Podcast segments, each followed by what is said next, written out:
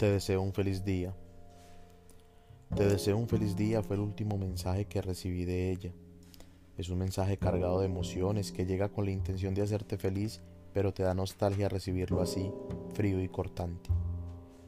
Era nuestro día especial, un día de celebración y de decisiones de amor, compromiso, entrega, pero ese mismo día todo cambia. Te entristeces y te marca mucho se siente diferente porque comprendes que esa persona ya no está contigo. Has recibido o le has escrito a esa persona especial en un día especial sin estar con ella. ¿Qué sentiste al enviar o recibir ese mensaje?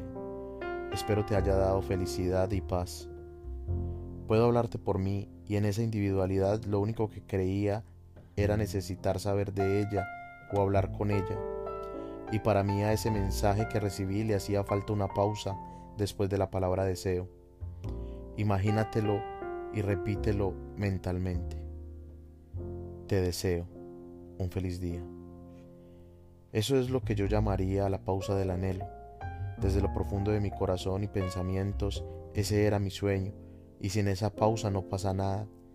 Pero si fuera real como lo fue en mi imaginación, esa pausa me haría dejar absolutamente todo, salir corriendo hacia ella y expresarle todos mis sentimientos.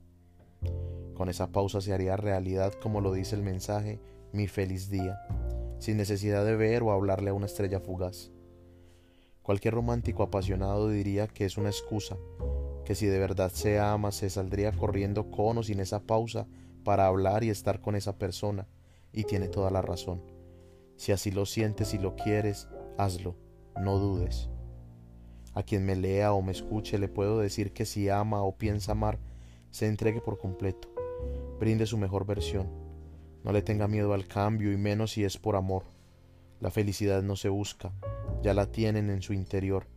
Disfrute con gratitud a todas las personas y momentos que la vida les obsequia. No se limiten, luchen y amen incluso hasta romperse. Vale la pena. Te deseo un feliz día fue el último mensaje que recibí del amor de mi vida.